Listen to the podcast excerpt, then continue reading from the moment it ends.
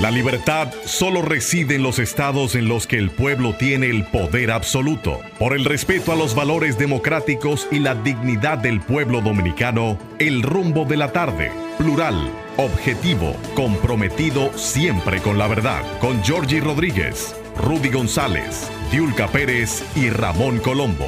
Los poderosos ya están en el aire. Juventud es la esperanza de la nación y una República Dominicana próspera debe ser la esperanza de la juventud. Vamos a educar al niño, formar al adolescente y brindar a nuestros jóvenes la seguridad de un empleo estable con un salario justo. Por fin, nuestros jóvenes van a afrontar el porvenir con ilusión. Que el corazón, llega el aire puro que trae felicidad, llega el aire fresco de solidaridad Llegue el aire nuevo de una nueva libertad. Por fin empieza el futuro. Por fin primero la gente. Por fin. Por fin los dominicanos. Por fin. Por fin vamos a avanzar. Por fin. Por fin se acerca un presente. Por fin. Por fin primero la gente. Por fin se abren las ventanas. Por fin, por fin, por fin.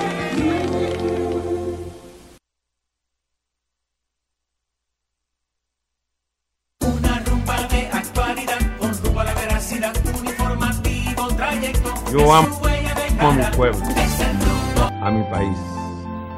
A lo largo de toda mi vida he pagado un precio por eso. He recibido ataques feroces, a veces frontales, a veces con venenos más sutiles, como ahora. Pero yo los perdono. Mis adversarios pueden contar conmigo.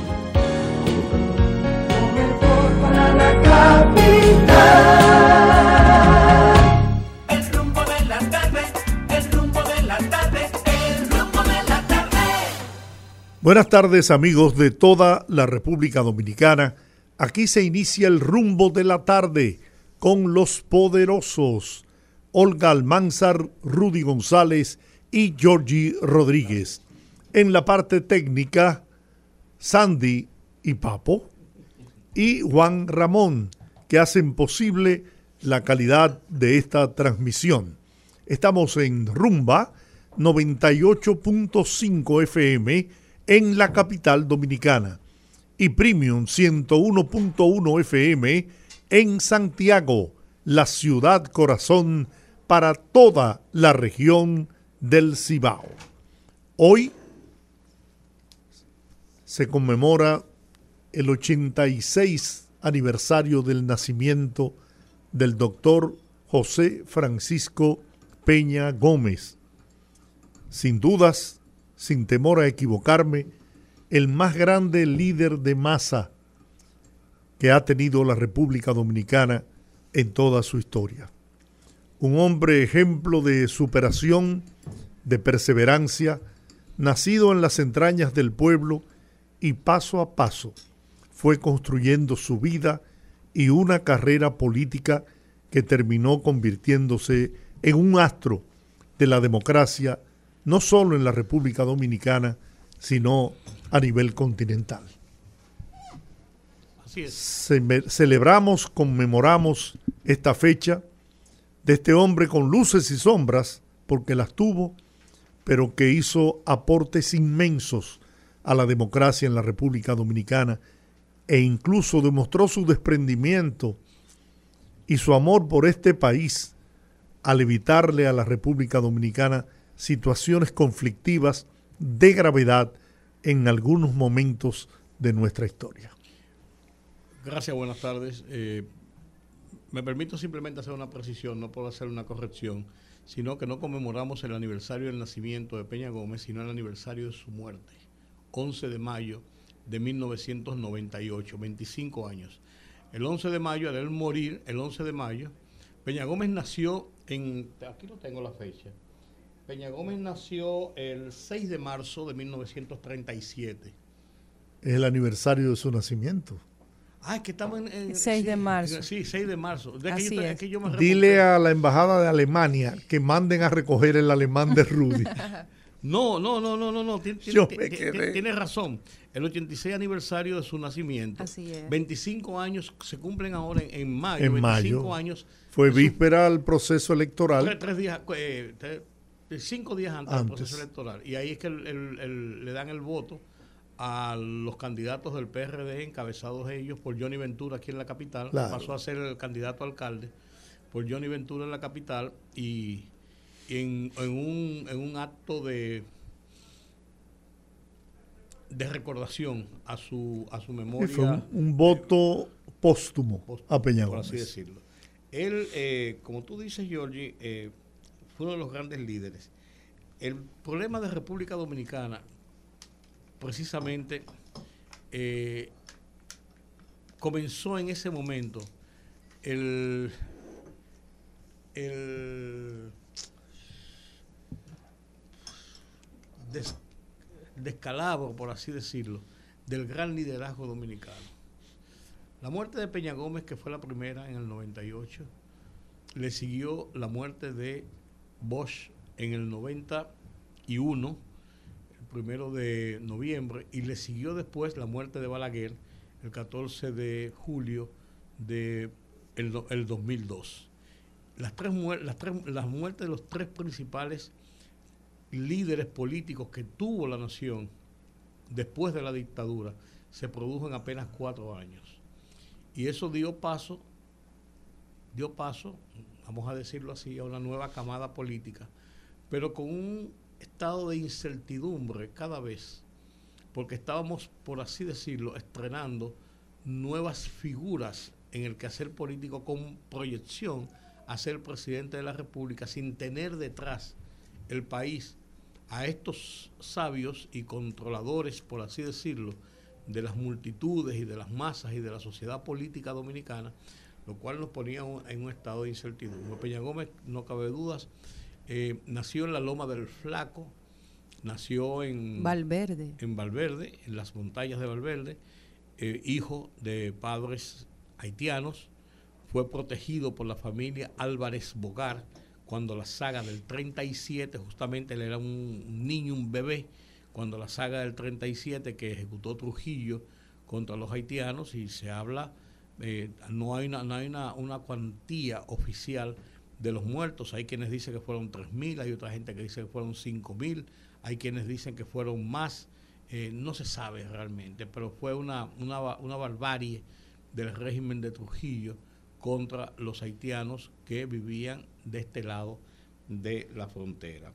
Peña Gómez salvó la vida, vuelvo y digo, gracias a la acogida que tuvo de la familia Bogar, con quienes se crió en sus primeros años hasta que se radicó finalmente en San Cristóbal, donde desarrolló toda su, toda su escolaridad final, se hizo profesional, se hizo hombre, y entonces comenzó en las lides políticas a partir de la muerte de Trujillo, que comenzó a renacer eh, ese liderazgo con la llegada de los primeros tres componentes del PRD que llegaron al país y conformaron la oposición política que los llevó al poder en las elecciones de 1962, 20 de diciembre. Peña Gómez siempre fue un hombre eh, muy vehemente. Su forma era, era una forma de un hombre muy, muy eh, eh, vehemente. Esa es, la, esa es la mejor palabra.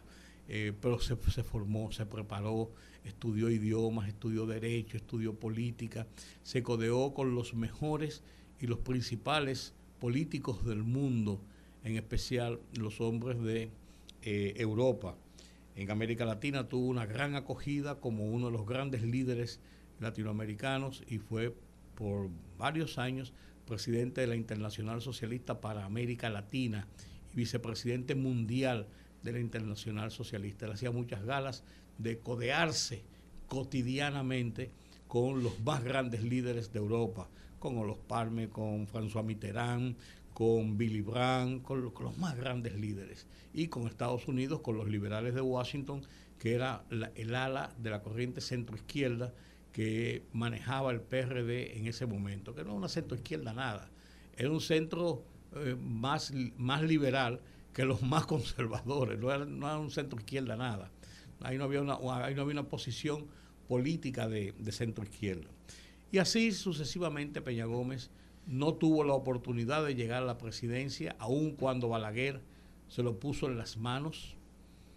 Fue candidato presidencial, se incorporó y se lanzó para la candidatura presidencial después de la derrota de 1986 del PRD que le dio la vuelta a Joaquín Balaguer a la presidencia después de ocho años de oposición. Entonces Peña Gómez decidió lanzarse como candidato y ahí vino la división con Jacobo Magluta y Peña Gómez formó el, bloque institucional socialdemócrata y Magluta el Partido Revolucionario Independiente. Fueron divididos a las elecciones, pero Peña Gómez faltando unos meses para el, proceso de 1990 asumió de nuevo el PRD y trató de ser candidato, pero ya el PLD le había ganado la partida, convirtiéndose en el, en el hombre de frente por la oposición a Joaquín Balaguer, que buscaba su reelección en ese nuevo periodo en 1990. En 1994 fue como candidato presidencial y allí fue el asomo de una gran crisis política que solamente se pudo conjurar solamente se pudo conjurar por la templanza del propio Peña Gómez, que no hizo aquello del 65 de llamar a las calles, no era el momento tampoco igual, pero no habían quienes no las usaran para eso, y la prudencia y la sapiencia de un hombre como Joaquín Balaguer, que no estaba tampoco interesado en gobernar sobre la base de los cadáveres en las calles a propósito de una poblada. Y buscaron la, la negociación que finalmente Ustedes han oído a Giorgi contar la historia de primera mano de cómo ocurrió el tenemos el, país es nuestro, estamos divididos, vamos a dividirnos el país y todo esto y finalmente Peña no aceptó que pudo haber sido presidente por dos años, pero le dijeron sus más cercanos que eso era una trampa de Balaguer, que Balaguer no cumpliría y que además de eso, ¿por qué tener dos años si él después podía ir en el 96 y si Balaguer se recortaba los dos años que había prometido y él ganar las elecciones y ser un candidato eh, democrático por cuatro años. Entonces, ahí vino ya su, su degeneración con un problema de cáncer que todo el mundo conoce y se fue disminuyendo, disminuyendo, disminuyendo, hasta que la muerte le llegó ese, ese 11 eh, de mayo eh, del 1998, a los 61 años de edad, acabado de cumplir el día 6 de marzo, que hoy sería su 86 cumpleaños. Bueno. Escúcheme. Un, un gigante de la democracia dominicana, sin dudas. Hemos hecho contacto con José Francisco Peña Guava, mm. José Fran, quien es eh, hijo del doctor José Francisco Peña Gómez y que le ha dado continuidad al bloque socialista institucional, al BIS, socialdemócrata. Y con él queremos hablar para que nos dé una visión de la vida como padre, como político el país lo conoce. Ahora como ser humano, como padre, quizás José Francisco, José Fran, nos pueda dar una pincelada de la vida de este gran dominicano. Buenas tardes, eh, José Fran. Sí. Sí. Muy buenas tardes, amigos del rumbo de la tarde. Don Jordi, don Rudy, un placer para mí estar con ustedes. Igual, igual para nosotros, José Bueno, hoy se conmemora el natalicio, ¿no? La fecha de nacimiento de tu padre, el doctor José Francisco Peña Gómez.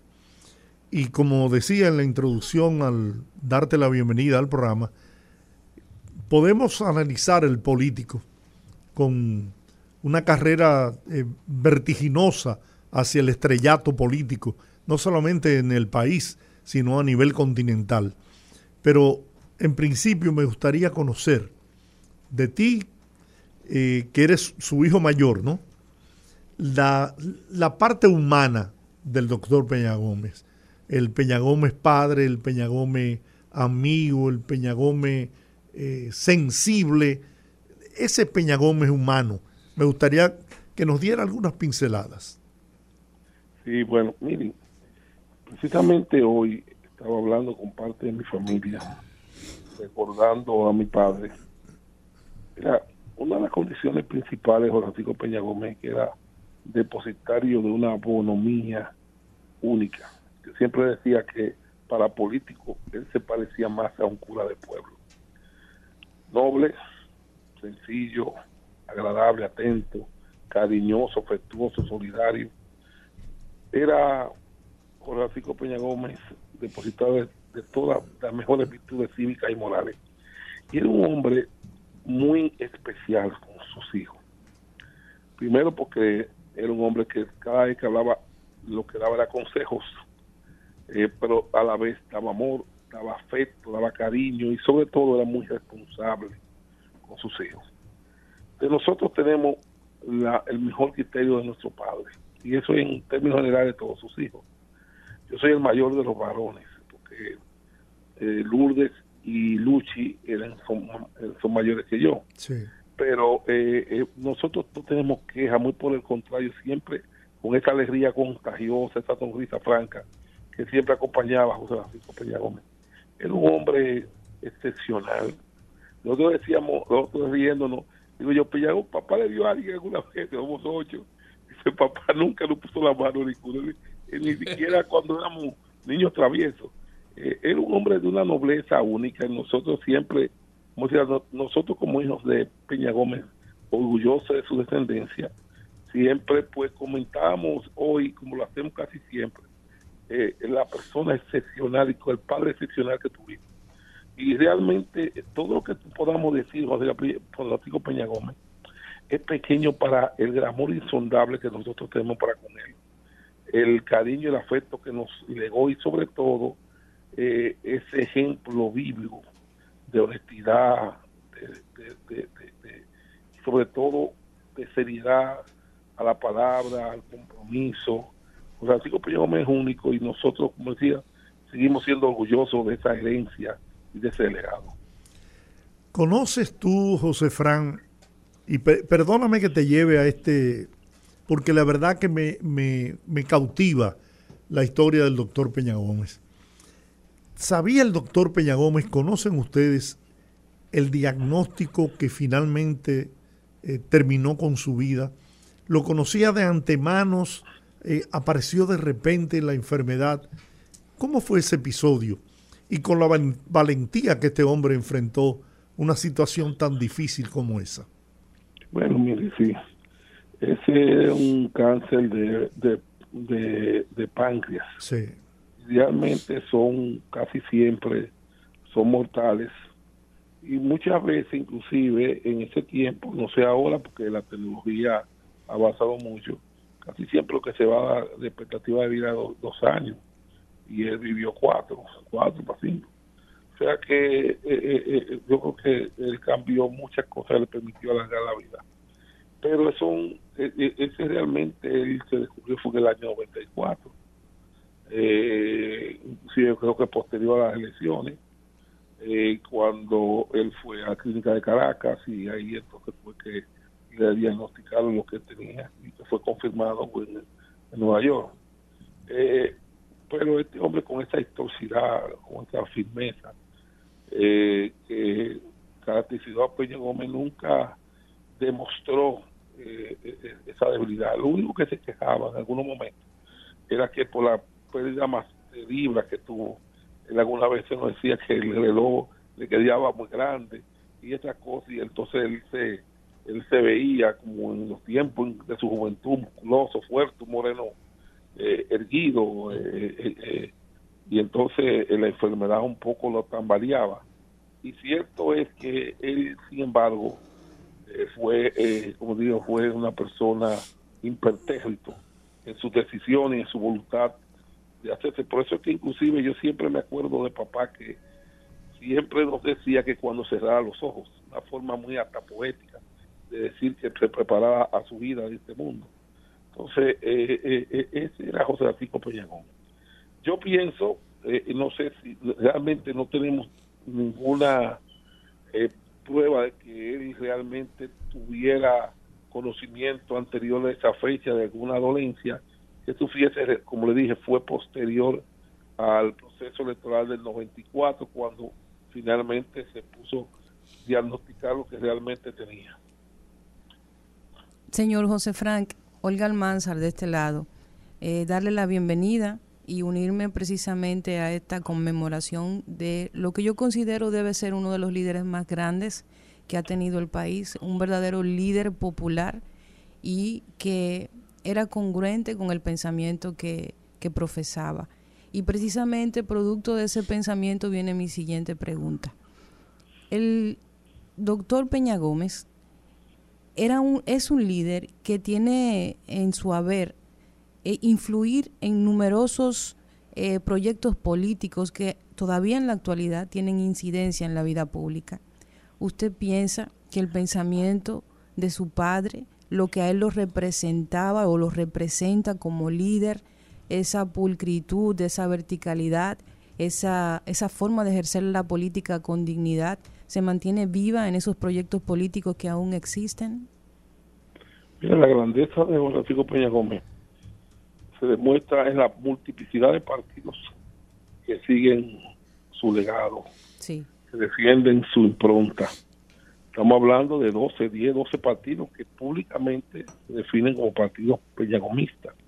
El PRM, el PRD, el VIS, el PCR, el PRCD, el PUM, el PPC, bueno, innumerables partidos de hoy, eso que te demuestra claramente de que el peñagomismo era tan fuerte en el país que 10 o 12 partidos eh, del país eh, todavía se mantienen eh, unidos a ese legado, a las convicciones de lo que auspició, promovió como propuesta político-ideológica Francisco Peña Gómez y ahí está la gran fortaleza que históricamente tiene el peñagomismo. Pero tiene también una raíz básica que es la raíz popular, la defensa de los intereses de las mayorías populares. Y hoy Peña Gómez, para, 25 años después, sigue vivo en la conciencia, en el pensamiento, en el corazón de miles de dominicanos, no solamente los que lo conocieron, sino los que le han tramitado a sus padres, padres a hijos, y, todavía la fortaleza de, ese liderazgo, usted lo siente, eh, eh, hoy hay innumerables cantidad de actividades de los diferentes partidos y grupos, pues recordando, conmemorando este día, el 86 aniversario de su nacimiento. Realmente podemos decir que sí, que hay un compromiso de todo. Yo le explicaba a, hoy a algunos amigos míos, precisamente, que esa es la grandeza de Francisco Peña Gómez. No pudimos unificar, como es normal, estos grandes líderes. Es muy difícil que una persona pueda calzar sus botas por eso es que usted ve que se eh, eh, eh, dividieron las fuerzas políticas que le respaldaban, pero finalmente si haya habido algo bueno es que nadie ha jurado a, seguir su ejemplo y a levantar la bandera que él auspició y promovió en toda su vida. Y yo creo que esa es la gran fortaleza y el gran legado que le está dejando al país. y expresado en todo este, toda esta cantidad de partidos que se definen como partidos peñagomistas. Yo creo que eso demuestra claramente cuál ha sido la impronta de Horacio Peña Gómez en la sociedad dominicana. A veces uno piensa que nos acordamos de los líderes cuando hay una fecha aniversaria o por alguna razón se, se menciona alguna frase, algún episodio de su vida, eh, tanto profesional como político o o de su vida cotidiana. Pero por lo que tú planteas, que era donde iba mi pregunta, si tú creías que, que él tenía algún, ha dejado algún legado, tú entiendes que sí. Ahora, tú lo entiendes como familia, tú lo entiendes porque tú sigues la condición de partido, pero a veces uno piensa que en las propias divisiones que ha tenido el PRD, del cual fue el gran líder y que asumió todo el peso del partido cuando la división del 73, eh, a veces uno como que se va olvidando de esos líderes y vienen otros otras situaciones y otras otras otras mareas. ¿Qué tú crees de eso, José Sí, mira, vamos a ser sinceros. Hoy ninguno de nosotros, de ninguno de los partidos, hemos podido conectar con los sectores populares como lo, lo hizo Gráfico Peñarol. y tenemos que volver a nuestros orígenes. Por eso, que independientemente que a algún dirigente en particular quiera construirse un espacio propio, tiene que rememorar el liderazgo de Peña Gómez para que la gente, conectándolo sobre esa impronta, puedan levantarse un posicionamiento político en el país. Se hace cuenta que el propio presidente Abinader ah, ha tenido que asumir las propuestas de José Francisco Peña Gómez para poder inclusive participar en un partido peñagomista y poder haber sido candidato y lograr la presidencia. Si no hubiera sido sobre, la, sobre los hombros de los peñagomistas, no hubiera sido presidente de la República, pero es el caso de Hipólito Mejía, ¿me entiende? Que heredó casi el liderazgo inmediato de Peña Gómez cuando eh, en un acto de homenaje el país le votó en el año 2000 eh, a Hipólito Mejía. Entonces, hoy por hoy, todos los, las fuerzas liberales, socialdemócratas, están casi obligadas a, tener, a tomar como referencia el liderazgo de Peña Gómez para poder conectar con los sectores populares. Eso que está pasando.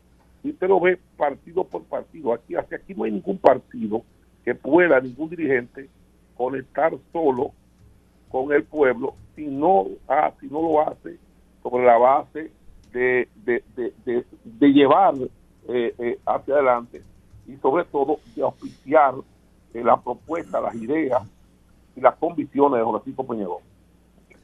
Es un liderazgo único y hay que entenderlo. O sea, el caso de Francisco Peñagón, que son inmortales, no son, no son dirigentes normales, no son, son líderes especiales que puede eh, eh, eh, nacer cada 100 años un país. Y este es el caso de Peña Gómez. Entonces, Francisco Peña Gómez seguirá siendo un referente político ideológico por muchos años. Mira, yo siempre he dicho que José Francisco Peña Gómez es parte integral de la conciencia nacional, es parte de la conciencia de este país ese ejemplo de humildad, de superación, de sacrificio incluso, y de amor hacia la República Dominicana, y libró a este país en determinados momentos de quizás crisis insospechadas, crisis que pudieron haber desembocado en, en, una catástrofe para la República Dominicana. Sin embargo, este hombre depuso sus aspiraciones personales, y antepuso el interés del país, de la República Dominicana, ante el interés personal. Y eso está grabado en la conciencia de, cada dominicano, estando o siendo de su parcela política o no.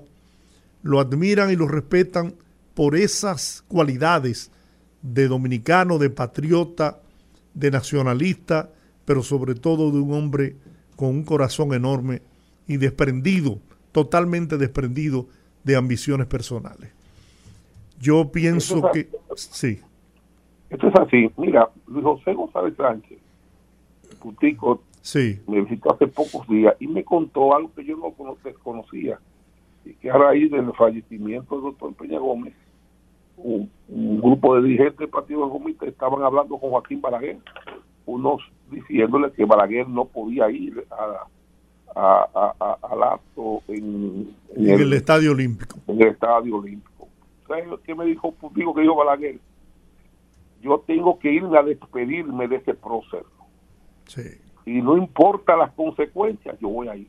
¿Y fue? ¿Y fue? Estamos hablando cuando un hombre como, como Balaguer, digo, eso me lo toma esta decisión, es un reconocimiento del gran aporte, los grandes aportes de José Francisco Piña Gómez el gran conductor de la democracia.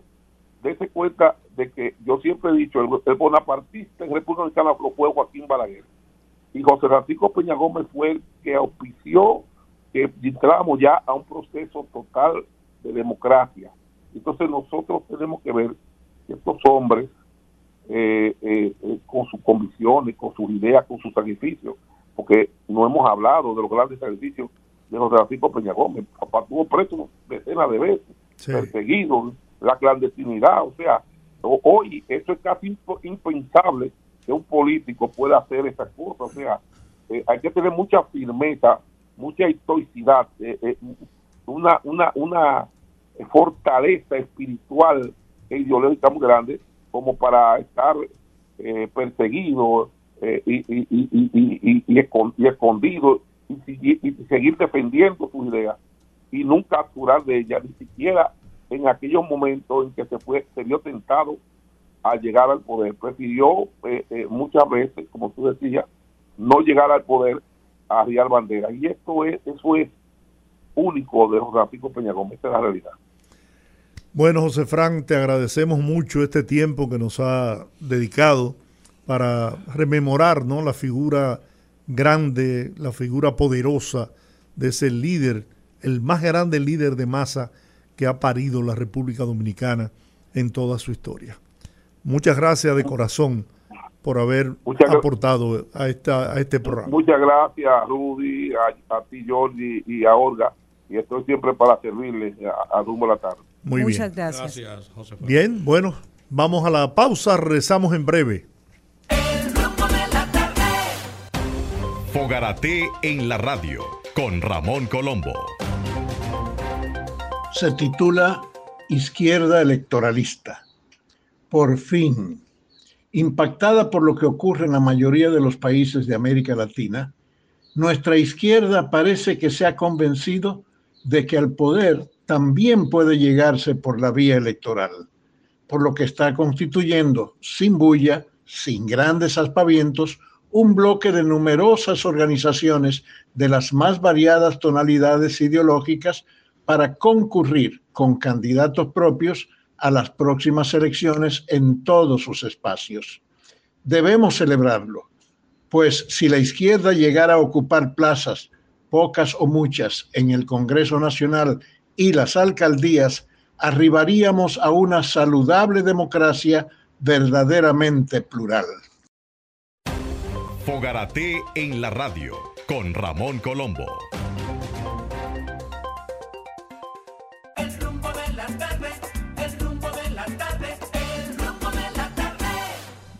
Bueno, hay muchas noticias en el, en el ambiente. Un y viaje, sí. Un viaje de noticias, claro. El presidente de la República está en Ecuador participando en la sexta reunión del grupo de países de lucha por el desarrollo en democracia que componen inicialmente Costa Rica, Panamá, República Dominicana, y a la cual se ha unido ahora Ecuador, y es precisamente en Ecuador, en Quito, el presidente Guillermo Lazo, el anfitrión de esta sexta eh, reunión.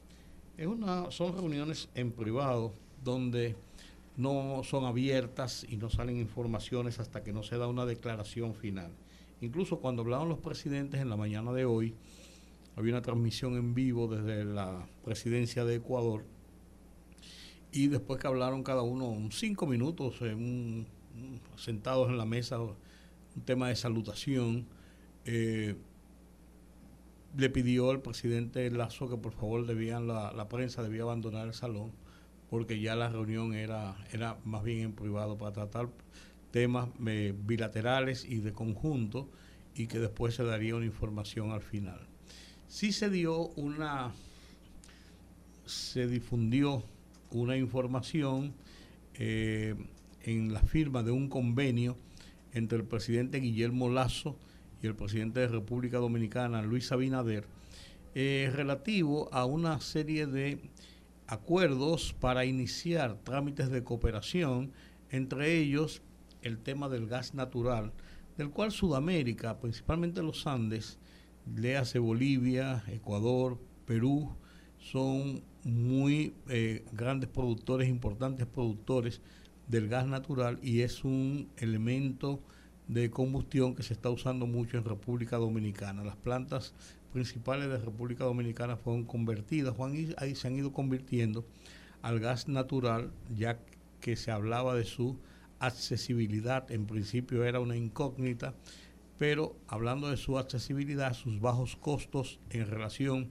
a los otros, a los otros componentes del petróleo, eh, se han hecho esas conversiones, el gas natural es importante. También se hablaron de algunas modalidades de cooperación en el campo del de, intercambio comercial, porque República Dominicana, los cuatro países se han dividido áreas de acción, cada uno de ellos dentro de, de estos esfuerzos de, grupo de desarrollo en democracia. Y a República Dominicana le toca precisamente el renglón de la promoción de intercambios y exportaciones e importaciones e intercambio eh, comercial entre los países y del bloque entre otros países. Y esto precisamente, en, el caso de Ecuador, Ecuador tiene en su responsabilidad, que es el nuevo socio o el nuevo miembro de esta comunidad, es, él tiene el cambio, el tema climático, el tema que tiene que ver con medio ambiente. Entonces, medio ambiente, eh, un, combustible como el gas, eh, el gas, eh, ¿cómo se llama? Gas natural. gas natural, el Alzheimer, señor, ahí estoy yo. El gas natural, principalmente que es uno de los combustibles limpios, entonces a, ellos les ha tocado esta parte. En, fue interesante la conversación o los pronunciamientos de ambos a la firma de este convenio y hablaron de otros temas. Mencionaron el tema de Haití, por ejemplo. Sí, muy interesante la parte de Haití. Guillermo Lazo habló de la preocupación que había en la comunidad internacional mm, entre los países amigos de América Latina, principalmente sobre el tema de la migración haitiana, que ellos en muchos países están sufriendo, pero que ven con gran preocupación la situación de República Dominicana en este orden.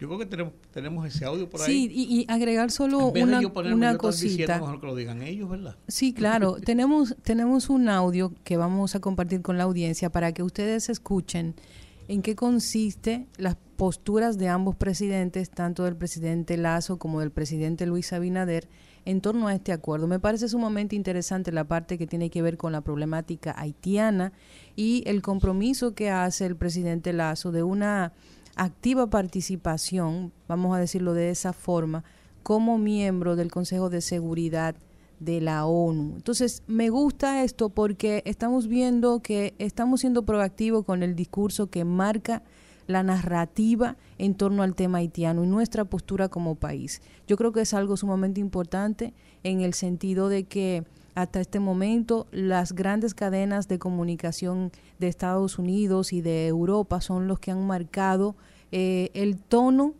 de la discusión sobre el tema haitiano y ellos han decidido dónde ponernos a nosotros. Ellos han decidido cuál es nuestra postura, independientemente de cuáles son las acciones del gobierno dominicano. Esto me gusta porque es un gobierno que está siendo proactivo, está saliendo a dar la cara, está saliendo a poner la narrativa clara en relación al tema haitiano. Así que vamos a compartir este audio para que ustedes también puedan informarse en relación a este acuerdo. Con República Dominicana nos une una profunda amistad y compartimos los mismos valores democráticos y de respeto al Estado de Derecho y a la institucionalidad. Hemos acordado iniciar conversaciones para una alianza entre ambos países con el objetivo de evaluar la repotenciación del campo amistad de gas natural para incrementar el suministro de este recurso en beneficio del desarrollo sostenible de ambas naciones. También hemos coincidido en el interés de realizar actividades de análisis, de exploración y producción adicional de crudo ecuatoriano con miras a satisfacer las necesidades a largo plazo de República Dominicana. El 25 de marzo tendré el gusto de visitar República Dominicana para asistir a la cumbre iberoamericana y recibir la presidencia pro tempore de este importante mecanismo de integración regional. En el 2024, el Ecuador será sede por primera vez en su historia de la cumbre iberoamericana. Le he mencionado al presidente Abinader el rol activo que desempeñará el Ecuador en el Consejo de Seguridad de Naciones Unidas y en particular la prioridad que tendrá el tratamiento de la problemática de Haití con respecto a su soberanía e integridad. Hemos también eh, conversado sobre el interés de iniciar y, acelerar negociaciones de un tratado de libre comercio entre República Dominicana eh, y el Ecuador.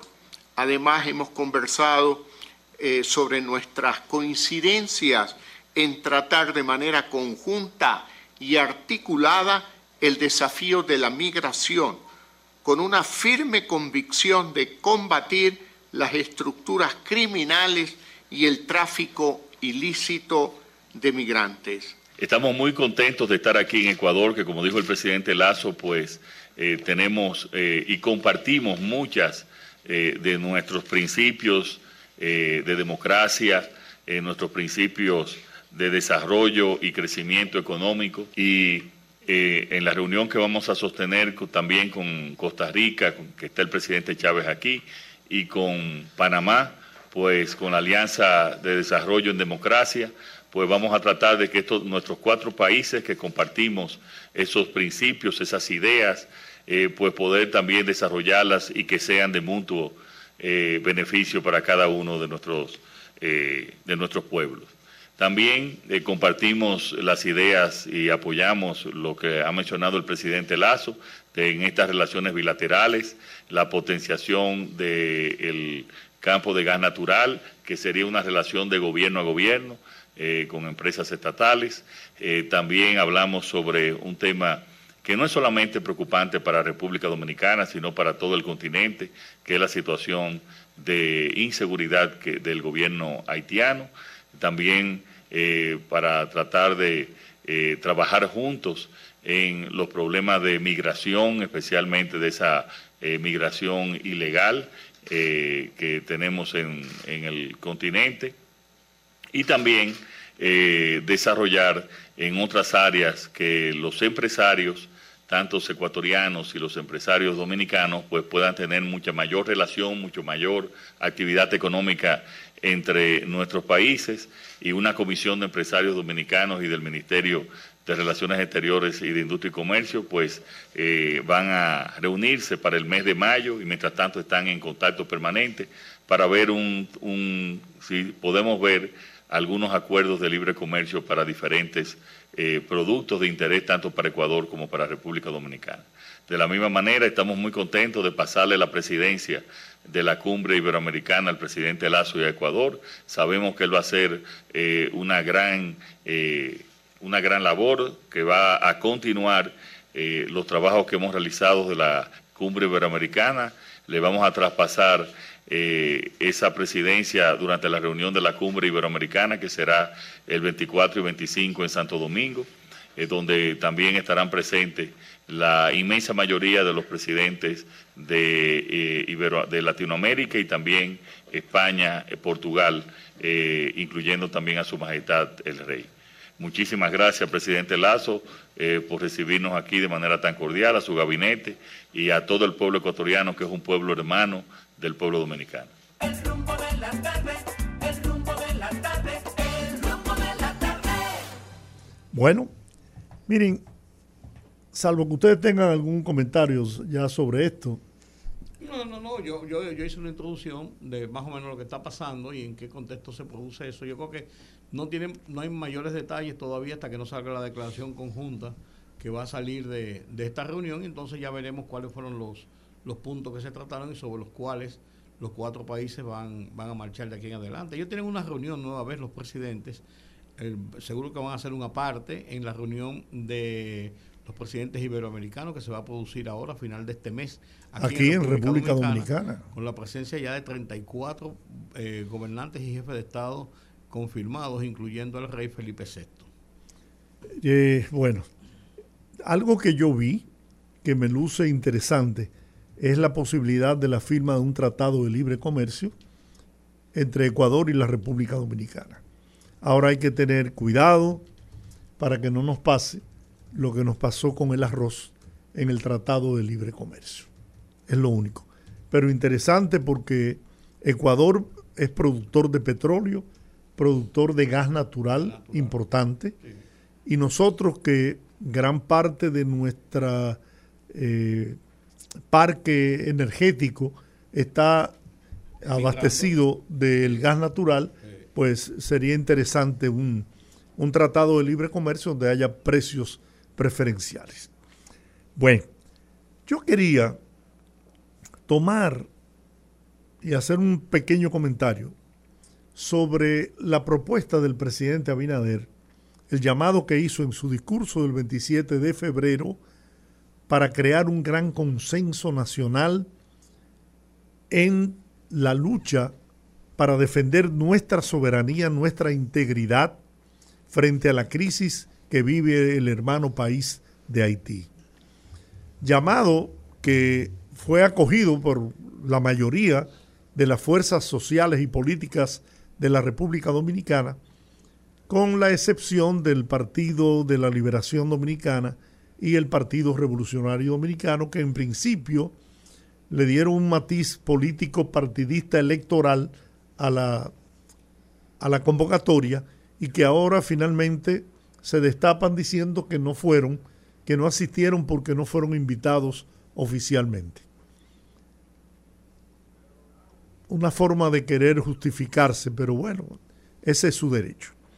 Pero mi comentario no se, no se basa en eso. Sí en el hecho de que el PLD, el PRD, los partidos políticos, las iglesias, los sindicatos, las organizaciones de la, de la sociedad civil, en sentido general, el país tiene que prestarle atención a la situación haitiana. En este momento se está produciendo una situación en Haití donde puede degenerar, no sabemos en, el, en la crisis y el tamaño de la crisis que pudiera producirse. Hay dos bandos, uno encabezado por un senador del norte, cuyo nombre ahora se me escapa, y otro por el sector empresarial, los sectores económicos, en donde están recurriendo a las organizaciones paramilitares, las están fortaleciendo, las están financiando de ambos bandos, uno que se hace llamar eh, líder populista o popular de Haití, y el otro sector que es evidentemente el sector poderosamente económico. Pero lo peligroso de esto es que esas bandas, esas bandas están siendo financiadas ya abiertamente, están siendo armadas, una, según las informaciones que recibí, apellido Mois. Apellido Mois, el senador. Sí, el que le dio, le dio unos golpes los otros días, que lo, lo agarraron en, en, Correcto. en 21 mil le dio unos golpes. Un sector, eh, creo que ese sector, recibiendo armamentos de... Comprándolo en Estados Unidos. No, ese, esas armas están viniendo desde la Unión, desde Rusia y de todos esos sectores de la izquierda, gobiernos eh, llamados de izquierda, que ya yo no creo en eso. Liberales. Liberales, incluyendo a la China, según las informaciones que me dieron. Y el otro, armándose también con armas procedentes de los Estados Unidos. ¿A dónde puede parar eso? ¿Qué se puede generar ahí? ¿Acaso esta es parte de una estrategia para que se produzca una gran explosión social Angola. en Haití y que eso abarque a la República Dominicana y tengamos nosotros que asumir una posición de fuerza defendiendo nuestra soberanía, nuestra frontera, nuestra integridad territorial, para luego acusarnos de genocidio y de cuantas barbaridades nos han acusado siempre y tener la, la justificación para hacer una intervención, realizar una intervención en la isla en busca de una solución. Entonces, esto debe llamar a la reflexión y no quiero politizar esto políticamente, partidariamente. Yo quiero recurrir a la conciencia de los dominicanos y las dominicanas. No importa la religión que pertenezcan, no importa el sindicato, no importa a las ONG, no importa a los partidos políticos, no importa a, a, lo que usted pertenezca, usted tiene que entender que primero hay que poner por delante el interés nacional, el amor a nuestro país, la defensa de nuestro país, el mantener nuestra libertad, nuestros derechos por los que lucharon Duarte, Sánchez, Mella y Luperón. Entonces, por favor, señores, dejen de estar queriéndole sacar provecho político partidario electoral al tema de la convocatoria que la hizo el presidente Abinader y qué bueno que la hizo, pero que debe ser apoyada y solventada y continuada y enarbolada por todas las fuerzas sociales de la República Dominicana. Está en juego lo más grande que tiene un ser humano, que es la, la libertad. Está en juego la soberanía del país, está en juego la democracia en la República Dominicana. Es lo que yo quería decir. Y ojalá que estas palabras mías, sin ningún interés político partidario, sencillamente con el sagrado interés de defender esta nación de la que hemos vivido en libertad con eh, bonanzas y defectos, bondades y maldades, porque las, las ha habido, pero en fin, una democracia imperfecta, pero que nos ha permitido desarrollarnos como nación y convertirnos en lo que somos hoy, quizás el más importante país de Latinoamérica en vías de, de desarrollarse. Es lo único, de corazón lo pido. Así es, y, es una realidad lo que estás, lo, que estás hablando. El tema, el tema haitiano nos, nos convoca a todos los dominicanos. Eso no, no debe tener una etiqueta de color, ni de partido, ni de, ni de preferencias. Esto no es un festival, esto es realmente una realidad que nos da en la cara y que puede significar eh, nuestro presente y nuestro futuro en los, los esfuerzos que hacemos nosotros por desarrollarnos como sociedad. No es que marginemos a los haitianos, pero no tenemos la capacidad para acogerlos más de lo que hemos hecho. Sencillamente. Sencillamente porque una vez tildan a la gente de, de que es anti-haitiano. No es un asunto de ser anti-haitiano a favor de los haitianos. Yo soy de lo que creo y pregono que la mayoría de los haitianos que están aquí en República Dominicana no son más que eh, personas que están huyendo de una crisis económico, político, social y que el único, la única tabla de salvación que ven en, su horizonte es cruzar la frontera. Mira, Rudy, Olga, amigos oyentes, yo les garantizo, y yo estoy seguro de que no estoy equivocado, de que si en Haití hubiese posibilidades de sobrevivencia, de vivir con dignidad, de producir el, el alimento y la, y la y el sustento de la familia, el 90% de los haitianos preferirían estar viviendo en su tierra. Por, eso, por eso yo comparto con Hipólito Mejía esa posición. Hay que, hay que luchar porque Haití se recomponga y se produzca un movimiento que tienda a crear empleo, a trabajo, a darle oportunidad de vida a los haitianos y ahí veremos cómo se detiene el tema del, de la, del cruce ilegal por la frontera dominicana. Definitivamente, pero es una realidad. Eh, y ha pasado en, en ocasiones donde la situación política y económica más o menos ha sido manejable, como el éxodo haitiano no es tan masivo como lo que ocurre cuando hay situaciones de crisis y de crisis extremas como la que hay en este momento. Eso no cabe dudas.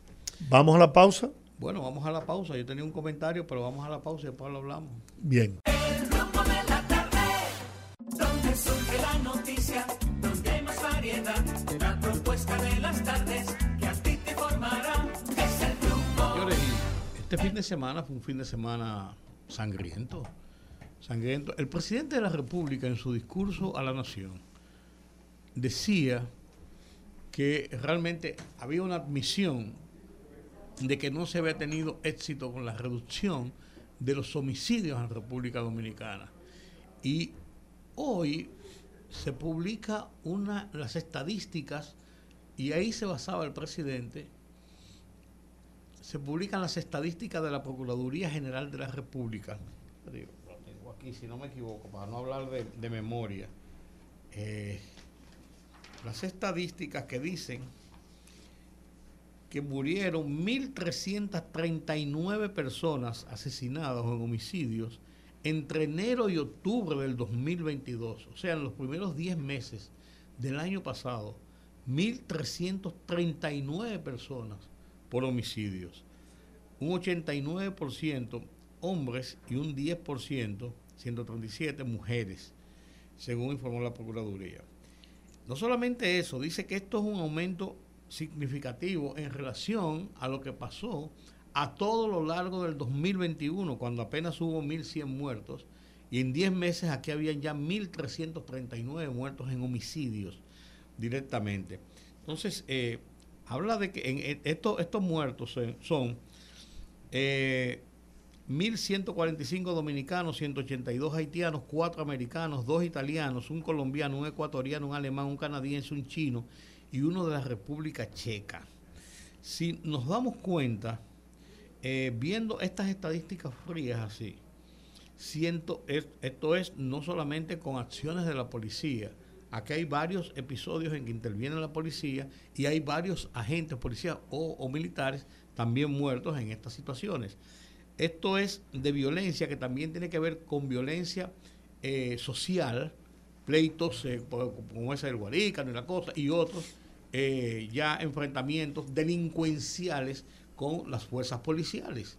Hubo un asalto que no se dijo nada y hasta que después se supo en el fin de semana también, el jueves en la carretera eh, Barahona-Pedernales, donde asaltaron un camión de valores, se llevaron 10 millones de pesos, agarraron dos de los que, de que estaban supuestamente involucrados en el, en el caso y han recuperado aproximadamente 2 millones de pesos de, de ese botín. Lo que quiero decir con esto es realmente nosotros como sociedad hemos fracasado, hemos fracasado en la lucha contra la delincuencia. En el 2005, eh, Leonel Fernández... El y contra la violencia también. No, la violencia, no, la delincuencia violenta y la, violencia. Barrio Seguro, la Harley Davidson, que se yo cuánto, que patatín. 2012 otro plan de seguridad cuando subió Danilo Medina. Se repitió otro plan en, el 17. Al llegar eh, eh, Luis Abinader el año pasado, en el, 21, en junio, se lanzó el plan, de, el, plan alternativo de seguridad social. Y no han dado, no han logrado reducir la tasa de criminalidad y las acciones delincuenciales. Se han hecho operativos en barrios, se han, en barrios, se han hecho, eh, eh, se han formado patrullas mixtas cuando la situación ha subido de tono, se han intervenido sectores. Eh, el plan eso de recoger armas, eso fue un fracaso, es un disparate, se dijo desde el principio, no está mal intencionado, pero no funciona, entonces no se, crean a veces ilusiones que no funcionan y que lo que hace es que desesperan más a la gente porque ven que no hay una salida al tema. Quizás lo, de lo que dijo el presidente, ojalá que en este caso funcione, es una mayor atención al tema de los ninis, lo dijo en su discurso, esta, esta gente que ni trabajan ni, ni, ni, estudian. pero que realmente se ven desamparados en las calles, pero no tienen por qué necesariamente ir al campo de la delincuencia, el microtráfico en los barrios, es un problema muy serio. O sea, es una situación multifactorial y multisectorial. No hay un tema, no hay, no hay, no hay un grupo que tú digas en tal barrio o tal tipo eh, de tipificación de jóvenes o de personas están involucrados en actos, en actos delincuenciales. Es una multiplicidad de problemas. y la mayoría son, son jovencitos, 16, 17, 18, 20, 21 años. ¿Tú sabes qué sería interesante desglosar, conocer los que son muertos por actos de delincuencia ¿eh? Y los que son muertos por enfrentamientos, por tonterías personales entre, entre dominicanos, entre seres humanos. Sí, porque hay muchas cosas y, ahí. Para, y para eso hay que conocer, señores, el origen, qué está pasando en la sociedad dominicana, que hay esa conducta de violencia, que no podemos discutir y llegar a unas a un acuerdo en cualquier problema que nos presente, sino que eh, jalamos por un cuchillo, por un machete, por una pistola para resolver los, conflictos. No es la característica. Pero miren, no lo es. Miren, poderoso es el caso de, de esta riña que llevaba 10 años y en un mismo pueblito, en una discoteca, matan dos personas por algo que llevaba 10 años. O sea, hay que estar muy mal. Eso que tú dices, Georgie, los homicidios relacionados directamente con la delincuencia, calificados en despojo de armas de fuego, celulares, dinero, motocicletas, vehículos y sicariatos, fueron 376 los homicidios en esos 10 meses. Mientras que los crímenes no relacionados directamente con la delincuencia, dentro de lo que están la violencia intrafamiliar, la pasional, feminicidios, trastornos mentales, riñas en tránsito, entre, entre otros, contabilizan 680 ahí personas. Está, ahí está. De igual forma, 86 muertes fueron por acción legal y 197 desconocidas. Pero ahí está la diferencia, el doble de, los, de los muertos por, por situaciones de, enfrentamiento que no tienen que ver nada con las sociales. Entonces, es un problema conductual. Son varios factores. Yo estoy completamente de acuerdo con eso. Más, más violento del año pasado, con 164 homicidios le siguió julio con 148, agosto con 145, abril con 140, octubre con 137, septiembre con 133, enero y marzo con 127 cada uno, junio con 115 y febrero con 103. Es una estadística oficial de la Procuraduría General de la República. Interesante ese dato. Muy, no, tiene una serie de datos. Eh, eh, oye, las horas, los datos recogen que entre las 6 de la tarde y las 5 y 59 de la mañana, o sea, las 6 de la mañana, o sea, todo el periodo de, noche, se produjeron el 63% de los homicidios, unos 848, mientras que de 6 de la mañana a 6 de la tarde se produjeron el 36%, o sea, 481 homicidios. Un 1%, 10 en total de los crímenes se produjo en horarios desconocidos. Los domingos fue el día que más homicidios se registraron, con 286 muertes, y le siguieron los lunes con 243, los sábados con 232, martes y jueves con 146 cada uno y miércoles con 124. Con armas de fuego de enero a octubre del 2022 se produjeron 777 homicidios. Eso es la cantidad de armas en la calle mientras que con armas blancas 383 y con otros tipos de armas 152 y desconocidos con 27. Las estadísticas indican que el mayor número de personas que perdió la vida durante el periodo tenían edades entre 18 y 34 años. Una barbaridad. 683 asesinados. De siguen los de 35 a 51 con 324 muertes y personas de edades indeterminadas 134. Asimismo, de 52 a 58 se registraron 126 crímenes, de 0 a 17 años murieron 38 personas y con más de 68 años murieron 34 personas.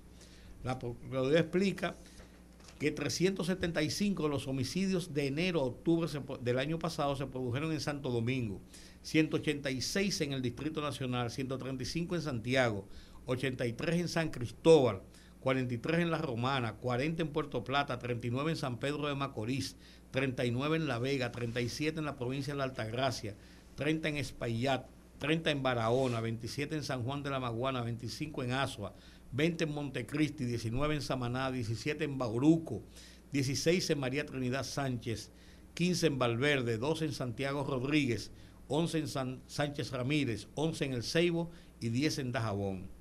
Las provincias que registraron menos de 10 muertos son Pedernales con 8, Elías Piña con 7, Hermanas Mirabal y San José de Ocoa con 6 cada una, Atomayor con 5 e Independencia con 4. Y finalizo, los barrios, sectores o avenidas de la provincia de Santo Domingo donde más homicidios se produjeron son Villamella con 42, Los Guarícanos con 21, Herrera con 18, Sabana Perdida con 15, 13 en Villaduarte, 12 en La Victoria y 10 en el Valiente, Pantoja y Los Minas respectivamente. Mira, sería interesante, ese es un, buen tema para analizarlo con profesionales de la conducta, ¿no?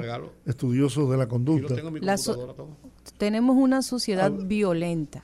Para ver si logramos eh, no sé, con un psiquiatra, psicólogo. Me encargo hacer un, de eso. Un, sí. programa de especial con esto. Un conversatorio. Yo, yo Porque pienso... mira, esas estadísticas son de las más Y, y completas que yo he quizás, visto. ¿eh? y quizás alguien de, la- de las autoridades, de la. Procuraduría, de la policía, si les interesara. Yo pienso que, como decían ustedes, es un tema multifactorial, pero hay muchas cosas que analizar.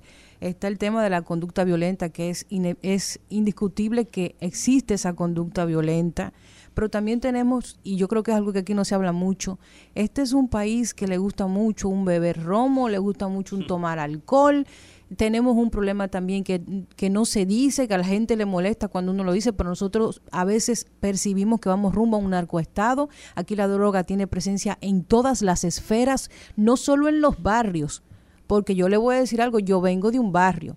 Y actualmente no vivo en uno, pero yo me crié en uno y sé cómo se mueven esas cosas. Entonces, aquí al que no lo encuentran es que no lo andan buscando. Yo vivo en un sector donde tengo un punto de drogas reconocido muy cerca de la casa y vivo en una zona que está plagada de, li- de militares, porque vivo justo enfrente de la Armada. Y no me van a decir a mí que en un ambiente como ese va a funcionar algo como eso y no se van a dar cuenta las autoridades. Entonces nosotros tenemos muchos factores. Tenemos el factor de la, de la familia, tenemos el factor de que no hay una línea clara entre autoridad y delincuencia. Yo creo que ese es uno de los retos más grandes que nosotros tenemos, porque donde no está claro quién es el delincuente y quién es la autoridad, cualquier cosa puede pasar. Entonces tenemos ese problema. Tenemos una conducta normalizada ante el alcohol. Aquí hay muchísimo eh, alcohólico no diagnosticado que anda por ahí en la calle, que cuando toma alcohol potencializa toda esa deficiencia educacional y mental y, y psicológica Así que es. tiene y se potencia con eso y tenemos una sociedad entonces que como resultado de todo eso tenemos casos de gente que ha matado por un parqueo o por un rayón de vehículo. Entonces tenemos, es un, un tema bastante amplio, estoy completamente de acuerdo con ustedes cuando dicen que es material para un análisis profundo, porque si nosotros no tomamos acciones, acciones pensadas, porque es como los virus que se tienen que trabajar por síntomas, no, así no funciona, tiene que ser algo integral, en donde todo el que esté involucrado con este fenómeno se siente y comencemos a pensar, no a reaccionar, porque nuestro gobierno, lo- no nuestro gobierno, nuestro Estado, es muy de reaccionar ante las cosas. Aquí no se planifica, aquí se, No se reacciona. Entonces, yo pienso que es un tema muy interesante analizar, pero debemos comenzar a pensar que aquí hay cosas que no se pueden decir. Aquí no se puede decir que las autoridades y la delincuencia casi es la misma cosa. Aquí no se puede decir que aquí no consiguen un delincuente porque no lo andan buscando, pero de que se calienta el tema y hay que buscarlo, lo consiguen y hasta lo matan. Entonces, en casa también, papá y mamá, lo que la gente ve en la televisión, las narconovelas que mucha gente eh, le encanta ver, que normalizan la conducta sexual irregular, que normalizan el consumo de droga, que normalizan modelos que no son los adecuados para niños que vienen en crecimiento. Entonces son muchas cosas que influyen en eso que nosotros debemos comenzar a pensar. Así es, mira, hay un caso, hay un caso que también debe estallar, debe estallar porque, oye, debe estallar. Se habla de que en el Liceo Unión Panamericana hay un video que está circulando desde hace días. Hay un estado de promiscuidad sexual que en el que participan alumnos e inclusive autoridades del plantel. Hay un video de, de- de una niña haciendo sexo oral Sí, que vestida con su uniforme hace- de en otra, unos 15 si- si- años. si- si- siendo, siendo tomada por, por, por otro tigre. Los videos circulan y todo el mundo lo sabe y nadie hace nada. Hace días yo, yo, yo esperaba, a mí, a mí me hicieron el comentario el, el, el viernes en la noche, hablando con unos amigos, y me dijeron, ¿tú no has sabido? ¿Por qué ustedes no han dicho nada de esto y esto? Y yo, yo no sabía. Sí, mira, y me enseñaron el video y me enseñaron otro video. Sí, pues todo el mundo lo sabe. ¿Y qué dice, ¿Y qué dice educación sobre esto? ¿Y qué dice la ADP sobre esto? Lo que están pensando es hacer huelga y hacer paros. Y los otros en denunciar este, cualquier cosita pa- para hacérselo simpático. Esas son las verdaderas prioridades que nosotros tenemos en este país, nuestros hijos, nuestros muchachos. ¿En qué están? Dicen que en la cafetería del, de- de- de- de- de- del liceo venden preservativos y venden pastillas para el día después. No me embrome, hombre, ¿cómo va a ser? En eso es que tenemos nosotros que ocuparnos. Ese video anda en manos de todo el mundo. yo, yo, no lo había visto, a mí me lo enseñaron el viernes. Dos niños, porque son dos niños, sí, sí, ¿eh? Son dos, niños. Dos carajitos, para así decirlo, de 14, 15 años. Y, y es interesante que ni, ni, ninguna autoridad, ni de educación, ni de la ADP, Se están nadie. entre ellos. Quizás también por proteger el tema proteger de, de. ¿qué? ¿Tú sabes lo primero que hay lo, que hacer? Quizá la, escuela y claro, y comenzar a votar gente. ¿Cómo, cómo, que proteger, cómo que proteger a los proteger niños? la identidad de bueno, niños que son menores, pero tú niños, puedes pero, hacer pero algo rompe, más. Pero claro. Bueno, Ahora te van a decir que están haciendo una investigación que la van a terminar en octubre. Y se queda cuando y, salgan, cuando salgan 14 muchachitas eh, eh, embarazadas, no me embrome, hombre, por Dios. Y empieza otra vez el círculo de la pobreza, que es lo que pasa cuando una adolescente sale embarazada. En bueno, señores, miren, a mí me gusta mucho. Perdonen que me haya, que me haya molestado. Pero... No, no, eso es válido. Es sangre lo que corre en la vena de una gente, no agua. Miren, vamos a pasar a otro tema poderoso, y es que a mí me llamó mucho la atención este tema cuando el Ministerio de, de Medio Ambiente se acercó, me pareció excelente, porque una de las cosas que yo siempre he notado es que países organizados utilizan sus fuentes acuíferas de muchas formas y le sacan provecho y las cuidan. Y no solo eh, como autoridad, como gobierno, como Estado, sino que los propios ciudadanos también se involucran en esa parte. Y una cosa que a mí siempre me ha llamado la atención es las condiciones en las que se encuentran los ríos Osama e Isabela, que por muchísimos años, cada vez que uno cruza por ahí... Un alto nivel de contaminación. Es, es impresionante, no parece agua, lo que parece es otra cosa. Pues resulta que el Ministerio de, de, Medio Ambiente ha estado desarrollando un programa para el saneamiento de, de, los ríos Isabela y Osama. Y para ampliar un poquito sobre ese tema, tenemos con nosotros al señor Jorge Ruiz, que es asesor del ministro de Medio Ambiente y director de la Unidad de Proyectos Especiales. Bienvenido, señor Ruiz, al rumbo de la tarde. Hola. Hola. Hola. Sí, buenas. Sí, buenas, señor Jorge Ruiz, bienvenido al rumbo de la tarde. Hola, ¿qué tal? ¿Cómo están? Gracias por llamarnos a su orden. ¿Usted es dominicano? Sí, soy dominicano. ah, no, no, un Jorge Ruiz cubano. No, que le oigo, sí, que no, es que le oigo también un acento como, como si fuera, me, me dio la impresión de que no era. Y mire, no, no, no, cuando Olga hacía la presentación, yo recordaba, George y yo recordábamos, él no quiso decirlo, pues yo lo voy a decir, porque nosotros somos un poquito más viejitos y además nacimos en la capital. Nosotros recuerdo cuando el, el, río Osama estaba contaminado totalmente de materias fecales. No, sí. no, no, de materia. ¿Tú, tú, tú recuerdas sí, eso, Jorge? Claro que no, sí. Oye, no, no, pues total, totalmente. Total, totalmente. Bueno, yo soy dominicano y capitaleño y déjame decir. Y, y tiene la edad para haberlo visto. Claro, que, que yo en mi, en mi época de juventud, yo nací en los barrios de la zona norte de la capital ah, y la zona de del en Sánchez Luperón. Okay. Yo en mi época de muchacho llegué a cruzar inclusive el, el Isabel a nado. Sí. Ah, pues. Y sobrevivió. Sí. y sobreviví. O sea, en esa época se podía. Yo lo cruzaba en yo a las 5 centavos cuba, cuba, de Villaduarte a, de Villaduarte a, sí. a, a, la zona colonial, ahí, ahí abajo. Sí. Pero muy bien. Sí, sí, sí, así es. No, no, y había, había gente que lo cruzaba a nado en sí, Osama. Sí, sí, sí, sí, El dominicano una cosa seria. En la época nuestra éramos traviesos. Entonces me recordó, me recordó esa época. ¿Qué está pasando en el río Osama y qué está haciendo el medio ambiente? El río Osama están pasando muchas cosas divertidas y la verdad que desde medio ambiente eh, se nos ha pedido el señor ministro la tarea de poder coordinar las labores interinstitucionales para llevar el, el, el, digamos que la cultura de saneamiento al, río Osama e Isabela. En este momento estamos concentrados en mejorar la navegabilidad del río. Eh, es bueno acotar de que en el río Osama e Isabela, en ambos ríos, existen desde hace muchos años unos nueve barcos hundidos. Esos barcos, que son barcos de gran calado, cualquiera de los eh, radioescuchas puede buscar, por ejemplo, el nombre del Bel Divina Pastora, Uh -huh. Si ven, es un barco de unas 1.500 toneladas que fue reflotado el fin de semana pasado. O sea, lo sacamos del, del fondo del mar, del río. río. Y el, al igual que ese, se están trabajando los demás. ¿Cuál es el objetivo de este trabajo? Bueno, que la navegación del río pueda ser como era antes. En esa época que usted menciona, los barcos de gran llegaban al ingenio Colón, sí, pero sí. también llegaban al ingenio San Luis. O sea, iban al ingenio San Luis a cargar azúcar para llevar a los países del norte.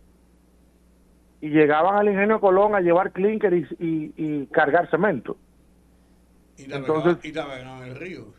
Claro, entonces parte de esos barcos, ejemplo, frente a donde estaba el ingenio Colón, el, perdón, frente a donde estaba el, la cementera Colón, existe un barco de nombre Colón que está hundido ahí, que era un cementero.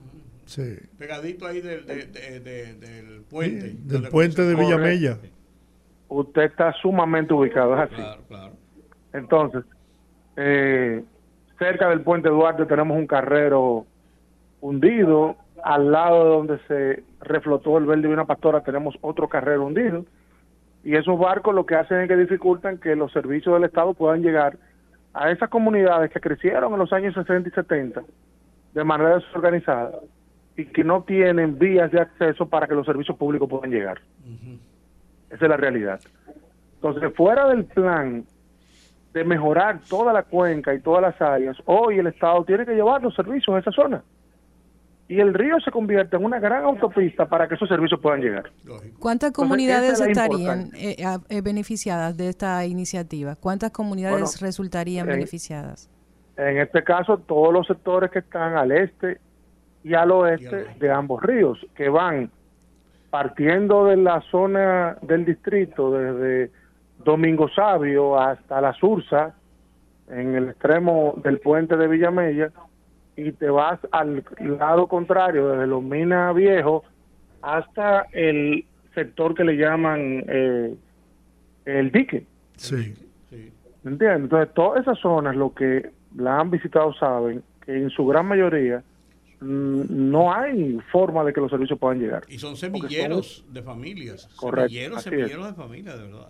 Entonces, esa es la importancia de los trabajos que se están haciendo en este momento.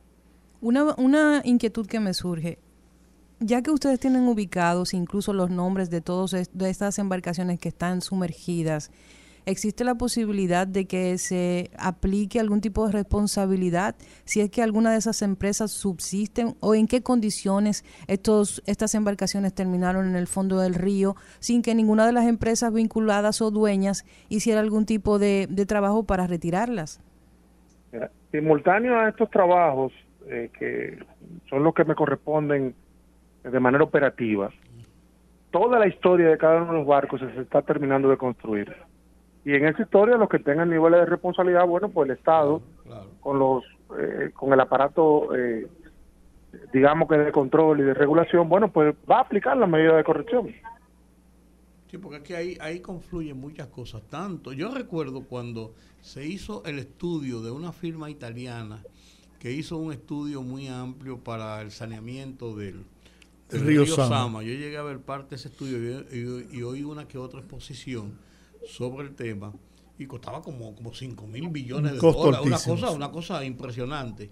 Porque era tal el grado de, de, de, contaminación y no de trabajos que había que hacer ahí que no era tan fácil incluso ahí yo de ahí me enteré de la cantidad de eh, eh, productos tóxicos que llegan al río. Y porque hay industrias por ahí que lanzan todos, esos, todos esos químicos de, desechos, lo lanzan al río. Cosa, una cosa impresionante, o sea, ese es un trabajo muy grande que hay que hacer en eso. Y qué bueno que se ha comenzado por lo menos con esta parte.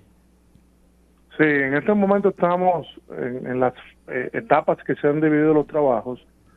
Esta que es de saneamiento, o sea, básicamente residuos sólidos la basura que llega al río llega porque no se recoge, porque las comunidades que están ahí no, no tienen forma de que los servicios le lleguen y bueno, y la disponen en el río. Hay una serie de soluciones que se están aplicando con las organizaciones eh, sin fines de lucro y también del Estado, como los ayuntamientos de la Mancomunidad del Gran Santo Domingo, el, el Fideicomiso de Residuos Sólidos, eh, Obras Públicas, Salud Pública, y ya es visible los trabajos. Ya hoy usted va y tenemos ya zonas donde la gente deposita la basura en lugares específicos y la Armada, en, este caso eh, con la Dirección General de Dragas, que la encabeza el almirante Lalane, se están retirando los residuos. Hay una serie de equipos que también el Estado está disponiendo para ello, pero todo depende de que la navegación del río esté en óptimas condiciones. Eso es fundamental. De manera inicial dependen de eso. ¿Y qué planes hay para el saneamiento y del río? O sea, de Isabela y del río Osama. Porque yo sé, yo sé, y todos sabemos, ¿no? Que esas, esos terrenos en las márgenes de los ríos tan importantes como el Osama y la Isabela, en otros países son apetecibles para desarrollo urbanista de, de, gran calidad y de, y de altos precios incluso. Son zonas de lujo y aquí lamentablemente eh, es todo lo contrario. ¿Qué se podría lograr? Yo sé que eh, es un trabajo de años, de décadas quizás, pero tenemos que empezar. Sí, claro. Sí, si ustedes eh, observan de manera detenida, el señor presidente, dentro de los primeros 100 días de gobierno, visitó el río Osama. Fue e hizo un recorrido. Y muchos de los trabajos que hoy se están haciendo en, ambas eh, en ambas cuencas, en ambos ríos, son fruto del compromiso que tiene el gobierno en esta solución, que han sido asumidos de manera eh, categórica por el señor ministro de Medio Ambiente, don Miguel Seara Hatton. Y te resumo la respuesta. El, las márgenes del río deben, deben, deben ser recuperadas. Ahora, deben ser recuperadas haciendo eh, labores de manera óptima, eficiente, creando planes que sean sostenibles en el tiempo. Pongo un ejemplo. Nosotros tenemos hace dos años un, una embarcación que fue donada por Ocean Cleanup, que es el Interceptor 4. El Interceptor está ahí recogiendo toda la materia orgánica y no orgánica que viene flotando del río, plástico y todo lo que viene. La data que está arrojando el Interceptor es vital para nosotros. Por ejemplo, el 80% de lo que el Interceptor atrapa es materia orgánica. El 20% son otras cosas que dentro de ella están los plásticos. Entonces imagínense ustedes si nosotros eliminamos la materia orgánica que flota en el río, que tiene lilas eh, y cuantas cosas más la gente tira al río, es como si tú multiplicaras el interceptor por 5 en capacidad de recolección. Entonces, fíjense que lo que se está haciendo es analizando data, aplicando soluciones inteligentes, pero soluciones que son coordinadas y, y socializadas con todos los actores. Aprovecho y les comento que el 19 del mes de abril, Medio Ambiente está organizando un gran evento para invitar a todos los interesados que tienen algún interés en las soluciones de los AMA a que participen. Nosotros queremos escuchar todas las ideas. Y que de ahí pueda salir un master plan, un solo paper que pueda ser la ruta de trabajo aplicable para las soluciones finales de, de, ambos ríos. O sea, el señor ministro no quiere que se quede nadie fuera. Aquí no estamos viendo colores, aquí estamos viendo intenciones. Claro, claro. ¿A dónde va todo ese desecho que se está sacando del río? Tanto de, de los barcos como de, de todo este desecho que se está que se está recolectando, entre ellos las lilas y, y todos esos plafones y plásticos y todo esto? Todo lo que puede ser reciclable, bueno, pues se está reciclando. Plásticos, metales. Y la materia orgánica, bueno, pues se está llevando en este momento a Duquesa. Mm. Dentro de los planes que se tienen, y, le adelanto un poquito, es que se puedan crear centros de compost cerca en la zona. Sí. Déjenme decirle que si ustedes van al, al río, nos acompañen, aprovecho y le hago la invitación, ustedes van a ver van a poder ver con sus propios ojos de que existen pequeñas empresas recolectoras y clasificadoras en la zona. O sea, cuando digo pequeñas empresas, me refiero a gente de manera particular que está obteniendo el sustento de sus familias reciclando y clasificando plásticos. Sí, señor. Entonces, esas actividades son las que el Estado tiene que masificar y en eso que estamos. Yo vi un modelo hace unos años, eh, vi una explicación de un modelo que se estaba implementando en esos barrios donde los, eh, no hay acceso para la recogida de basura, en donde se le compraba la basura a, a las, a las juntas de vecinos y ellos mismos se organizaban, recogían los desperdicios sólidos, los clasificaban y los entregaban. Eh, ¿Eso se ha podido seguir desarrollando? esas son de las cosas que nosotros queremos escuchar y ver y que los expertos la puedan analizar el día 19. ¿Dónde será eh, esta actividad y a qué hora? Mira, se va a hacer una convocatoria pública. Ahora el, confirmarte el lugar, porque estamos viendo dos opciones de lugares, pero probablemente ya la semana que viene ustedes van a ver la invitación pública para que todo el interesado pueda asistir. Es un día completo, van a estar los especialistas nuestros, muchas organizaciones que ya nos han confirmado, pero la semana que viene yo les prometo que ustedes van a recibir ya la confirmación pública de la hora. Bueno, la hora se la confirmo, que es un día completo, sí. de 8 de la mañana a 4 de la tarde, y, el, y la fecha es el 19, lo que tenemos todavía es la confirmación exacta del lugar. Muy bien. Muy bien. Bueno, la verdad es que felicitarles, motivarles a que este tipo de iniciativas se lleven hasta el final, creo que sería un, un gran logro poder eh, rescatar estos ríos que, como bien dice don Giorgi, en todos los países organizados las riberas son una fuente de desarrollo de proyectos, de ingresos para muchas familias y que forman parte de la visual de la ciudad y que es importante tenerlos ahí, no como a veces uno pasa y ve esos ríos que, que da pena, que ríos de, ese, de esa magnitud se encuentren de una forma tan tan descuidada. De verdad, muchas gracias Jorge Ruiz, asesor del ministro de Medio Ambiente y director de la Unidad de Proyectos Especiales. Le estaremos dando seguimiento a esa actividad del 19 de abril. muchas gracias a ustedes y esperamos que eh, podamos coordinar con sus agendas y que nos acompañen al río. Claro que sí, lo haremos. Nos gustaría esa, esa, experiencia. Bueno, la, invitación queda abierta. Muy bien, muchas, gracias. Muchas gracias. Bendiciones. Amén. Bueno, señores, vamos a una breve pausa y regresamos de inmediato para hablar con ustedes. Conectando con la gente, que el pueblo hable en el rumbo de la tarde.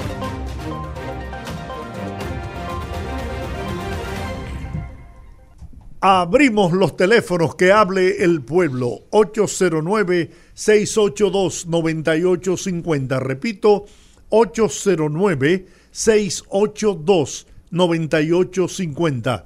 Las internacionales sin cargos en el 1-833-380-0062. Hable ahora o calle para siempre. Nuestras líneas disponibles para que usted emita su opinión y comparta con nosotros su experiencia. Buenas tardes. Buenas tardes, ¿cómo están? Muy bien. bien. Buenas. ¿Cómo, están ustedes? Ah, bien. Me alegro mucho.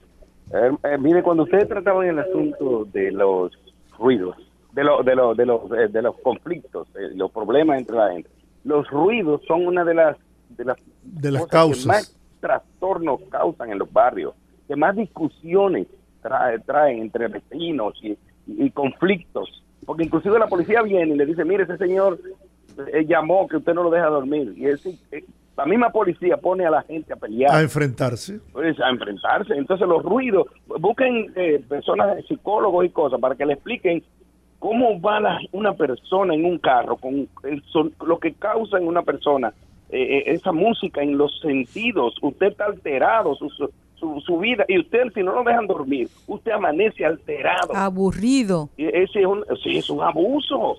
Y entonces ruidos, si controlan los ruidos, muchos de los problemas se controlan.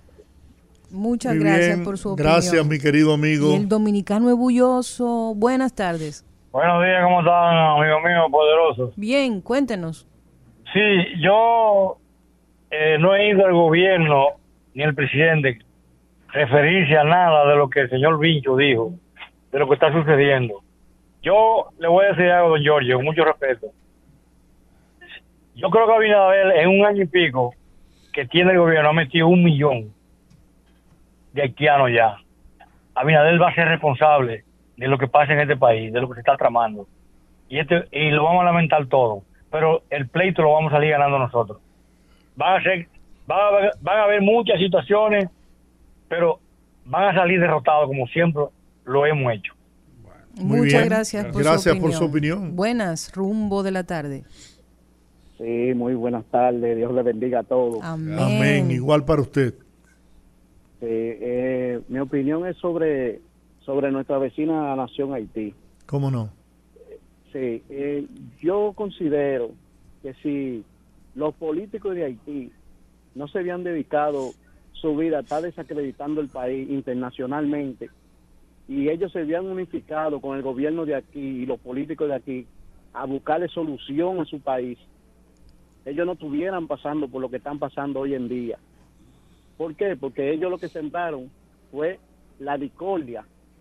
Y eso ha sido toda su vida, sembrar discordia. Y entonces, en el futuro, eso es lo que ellos han cosechado, discordia. E- Ellos deberían buscar una solución, porque da pena, porque son seres humanos y son personas que están pasando por un grupito de políticos que son eh, eh, que son indolentes y que no tienen piedad alguna y ese ese pobre país pasando precariedades por culpa de un grupito. Muchas, bendiga. muchas gracias por su opinión. Buenas, rumbo de la Buenas- tarde. Buenas tardes, Olga, Georgie y Rudy. Buenas. ¿Cómo estás? Con respecto al, al ruido, don Georgie y, y lo demás.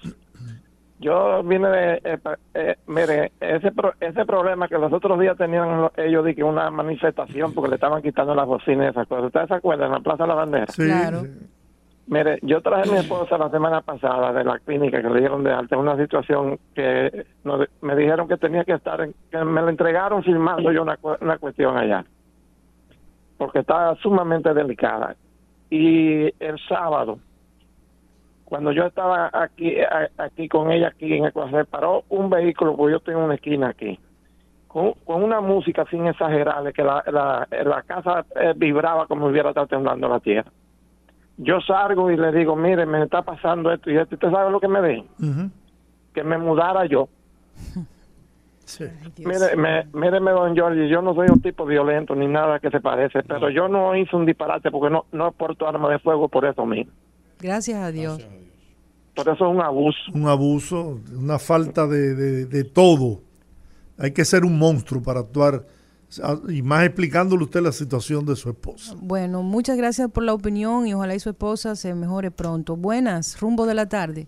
Buenas tardes, ese gran equipo, rumbo de la tarde. Saludos. Adelante. Hablando ahorita del presidente Abinader con relación a, a todos los temas, ca- cada lugar que va a adquirir espacio, que menciona el tema haitiano, eso hay que darle su valor a él, porque se ha plantado en eso. El candidato segundo Penco de Santiago, en una actividad que tuvo, se puso a estar hablando que el presidente le falta pantalones con relación a los haitianos. Entonces, él como alcalde de Santiago, él debe agarrar un fusil y, y seguir como lo hizo Trujillo y comenzar a matar haitianos. Porque eso Ay, no, no. son formas de un candidato. No, claro, yo le digo así, porque él dice que al, pan- al pre- al presidente le falta pantalones. Entonces, ¿qué quieres haber dicho con eso? ¿Mm? Que tome la acción que pueda. Así no se puede. Él es un candidato presidencial.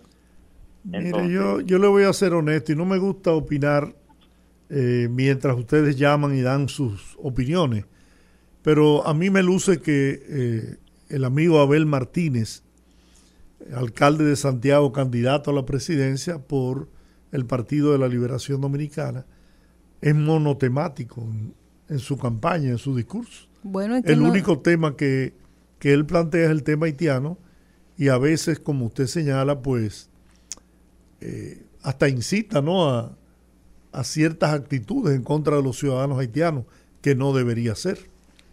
Bueno, otra llamadita. Buenas tardes. Buena. Mire, Le habla, ¿cómo? Le habla Fran Reyes. eh, Adelante, Fran. Eh, yo soy de Santiago, déjeme decirle, a veces politizan todo, pero la obra de gobierno que está haciendo el señor presidente en Santiago debería de servir de ejemplo a muchas personas que hoy lo que están es hablando y difamando. Lo que este señor está haciendo en Santiago de los Caballeros, Georgie, no es que yo se lo diga, porque quizás soy de aquí, me es que vengan y lo comprueben. No, no, es así. Yo, yo tengo... Completo.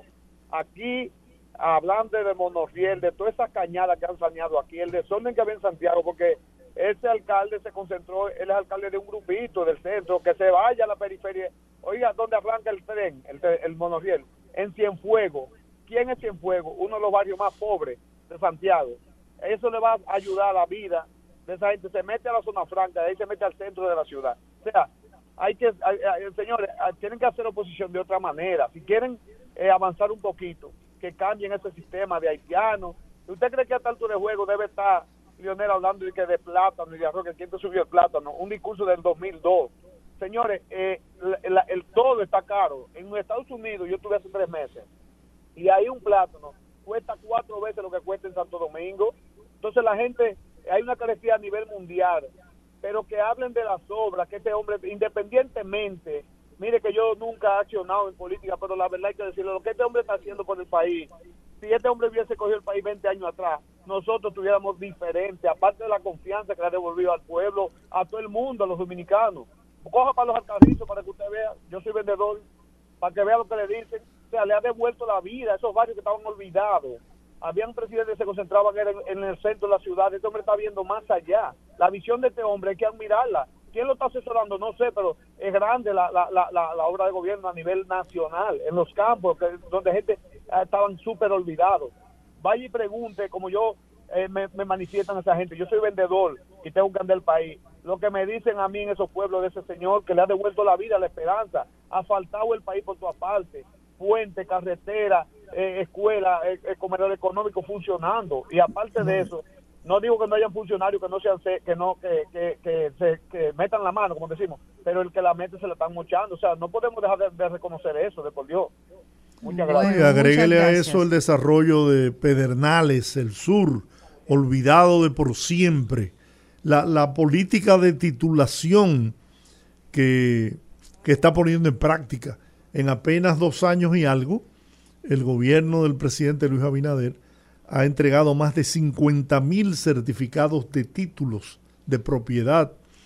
En los ocho años que tenía de fundada el Instituto eh, de la Unidad Técnica Ejecutora de Titulación, se habían entregado unos 40 mil títulos.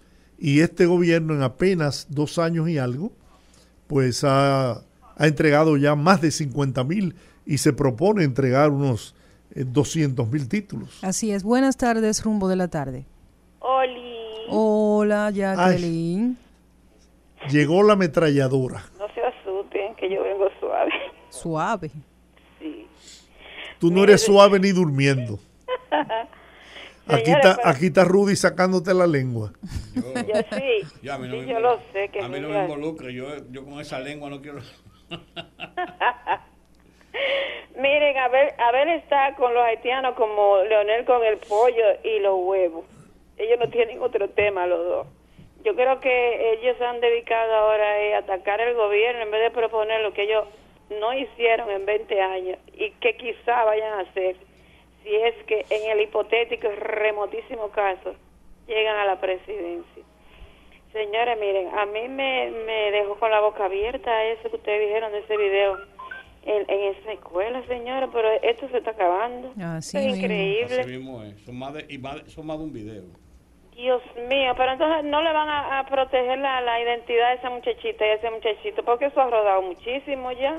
Sí, O sea, ah. ya, ya la identidad de ellos está por el suelo. El video, los videos que están rodando no tienen ninguna ninguna difuminación la cara ni nada, se, ve, se ven perfectamente bien. Aunque todo el mundo sabe quién, quiénes son los dos muchachitos. No, o sea, porque, no, sí. porque están, no, la cara se ven bien, perfectamente Sí, bien. la verdad es que eso es una es una vergüenza lo que No, pasa. son- no solamente es ese caso, son hay, hay, hay son más de un video eh, con Ay, diferentes Dios personas. mío.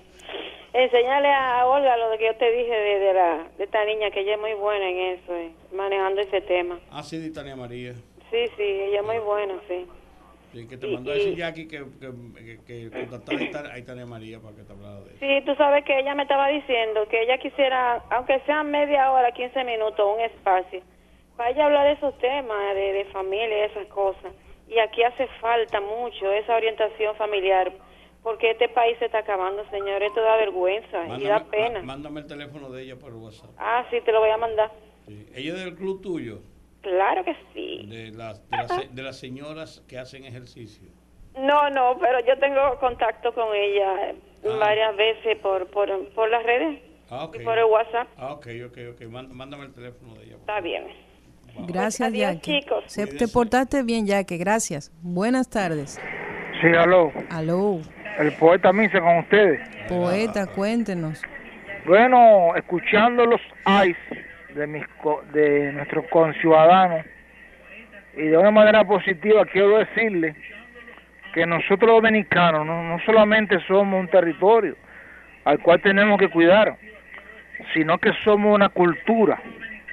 Y nosotros como cultura nunca vamos a desaparecer porque amamos nuestra cultura y tenemos que seguirla cuidando. De hecho, Duarte dijo una vez que nuestro país sería libre o se hunde la isla. O sea, no solamente somos un territorio, sino que somos una cultura y amamos esa cultura y estamos dispuestos a reforzarla y a cuidarla y, seguir sembrando los valores dominicanos que hasta ahora hemos sembrado. Muy bien, poeta, muchas gracias. Gracias, poeta, por la sintonía. Buenas tardes, rumbo de la tarde. Buenas tardes, querida Olga, Georgie, Rudy, Ramón Fonder de este lado. Ramón, qué un gusto abrazo. oírte. Un abrazo para usted y a la distancia. Bien. Gracias. Eh, no sé si ustedes comentaron lo- los, los, los memes de la semana con relación a, a las hipolitadas, la tocadera de Guira y la juntadera en el colmado en un teteo y finalmente la reunión con Miguel Vargas en un, en un lugar. No sé si hicieron ese comentario, no, no lo estaba No, escuchando. no, no, no. Pues ellos- Ah, eso, bueno. eso no es raro porque ellos son familia. Bueno, bueno, pero miren, Ellos eh, yo le hago un llamado, Rudy, yo le hago un llamado a la gente de los barrios, a la gente de los pueblos, a los vecinos, a los amigos, que no se maten por política, porque ustedes saben las cosas que Hipólito le dijo a Miguel y las cosas que se dijeron esa gente en esa disputa por la, por la dirección y la sigla del PRD. Y esa gente salieron este fin de semana, señores, como si nadie hubiera pasado. Hipólito abrazado también a con. Hipólito también con, con Danilo. Sí, sí, Es que- sí, es que, no, señores, no. señores, No, no eso- podemos- eso es es que no podemos, mira, esta sociedad es muy pequeña y no podemos llevar el tema de la discusión política A lo al- personal, al a plano lo personal y personal. al plano familiar. Claro, claro, claro. No, y sobre todo que la gente aquí son de los mismos partidos todos, porque aquí la gente tiene carnet de todos esos partidos. Aquí es difícil en un barrio que tú no encuentres una gente que no tenga un carnet del PLD, uno del PRD, uno del PRM. Y uno del bacho por si acaso. Por si acaso. Pasen buena tarde. Buenas tardes. Saludos, rumbo de la tarde. Buenas, Teófilo, ¿cómo están ustedes? Don Don Teo. Teófilo, ¿cómo está? Qué bueno bien, Gracias a escucharlo. Dios. El- para decirle a, doña, a la licenciada Olga que el miércoles le voy para Vida, que ya yo tengo los dos papeles. Ay, qué bueno, don Teófilo, qué buena noticia. Ya nos vamos a encontrar Dios mediante. Pero ¿a, como a qué hora? Pues yo voy a salir de aquí a la- ¿A qué hora puedo salir de aquí? No, yo después que acabe el programa, nos coordinamos usted y yo para estar allá. Ah, bueno, pues está bien. Eso. Y a la gente de Baja Boniquito, yo quiero, digo, a la, a la gobernadora de Puerto Plata, que ella se comprometió que en febrero iba a continuar la obra, ya viene va en febrero, ya para, rindiendo a marzo. Y al Bueno. ministro de Obra Pública, que por Dios, que lo estamos esperando, y ahora están los caminos buenos porque está haciendo seca. Sí, Que sí, ahora hay pues, sequía. se puede trabajar ahora. Quedamos en enviarle, le enviamos al ministro Sí, todo. eh, toda la información Ajá. que él nos la pidió. No sé si usted vio el programa de televisión. Ese día no lo vi, pero estoy eh, orientado porque mi amiga ya que me dijo que sí, que usted había hablado de eso. Sí, le voy a mandar el link de, de YouTube para que vea ahí todo lo que se hizo y el compromiso que se asumió. Ah, bueno. Bien, Sí, muchas gracias, se le agradece. siempre, don Usted sabe que Teo. ustedes son míos hasta que Dios nos separe. Así mismo es. Ah, Un gran placer escucharlo. Bien, ok.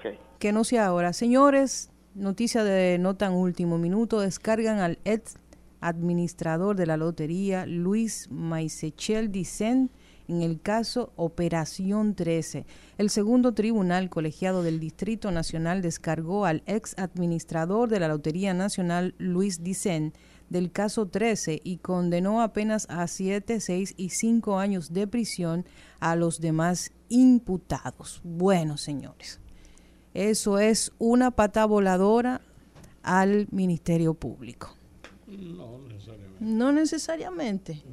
porque ellos estaban blindados. Entonces, eh, eh, por eso es que uno no puede hablar mucho, a eh, no- uno no puede ventilar tanto los casos judiciales a nivel público, porque pasan ese tipo de cosas. pues yo- Expectativas versus realidad. Yo digo, yo digo lo de, lo, porque es que el, que el que va a un juicio sabe que va a ganar o a perder. Yo estoy de acuerdo contigo en lo que tú planteas de que, de que, bueno, ¿Y cómo queda él? Si, él- si- yo no sé que si él estuvo o no estuvo, pero después de que tiene dos años metido en la chirola, es- ahí- ¿cómo queda él ahí- ahora? Ahí es que está el lío. Entonces es el tema Ahí es que está el lío. de la exposición mediática de procesos judiciales que no concluyen, que no tienen una conclusión y que se constituyen en un arma de doble No filo. solamente eso, sino que pone de nuevo en, en la discusión el tema de la prisión preventiva. Las largas prisiones preventivas. Hay personas que han cometido crímenes, violaciones y una serie de hechos que necesariamente hay que ponerlo en, en prisión preventiva y otras que no. Así es, aquí está lleno el panel. Buenas tardes, rumbo de la tarde. Adelante. Hola, buenas tardes. Adelante, rumbo de la tarde. Sí, buenas tardes. Los. Buenas. Los fantásticos, o sea, me gustó ahí. Sí, buenas tardes. De aquí de. San Carlos le llamo. Eh, corroborando con el, la persona que llamó y, y estuvo diciendo que mm, a la población que no discutieran por política, porque los políticos son iguales más o menos. Uh, se, le cayó la llamada. llamadita. Se cayó esa también. Buenas, rumbo de la tarde. No, se cayeron todas, poderosos. A nuestra audiencia que por favor marque. eh, vamos a coger una No, llamadita. Una sola, porque ya, ya se, nos, acabó terminó el, tiempo. tiempo. Yo creo que ellos entendieron esa. Bueno, aquí está. Buenas tardes, rumbo de la tarde.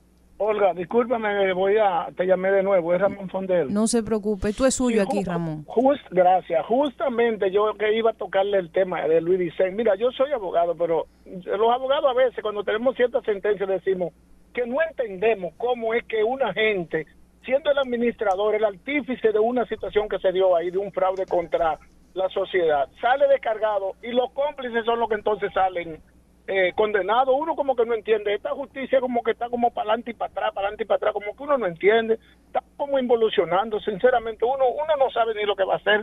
A veces a uno le dan ganas. Uno quiere quedarse en este país a luchar, a ver si uno, esta sociedad se endereza y vivimos una mejor, un- una mejor vida. Pero como que le dan ganas a uno de coger y largarse. Se la ponen país cuando uno ve- difícil. cuando uno ve cosas así, de que ese tipo de cargado, sabiendo que, que todo el mundo sabe que sí, que él era responsable de eso. No, hombre, eso no, no se entiende. Pasen buenas tardes. Gracias, Ramón Fonder. Con esta llamada terminamos por hoy. Nuestra invitación para mañana a las 5 de la tarde. Aquí estarán los poderosos en el rumbo de la tarde. Dios les bendiga. Rumba 98.5, una emisora RCC Media.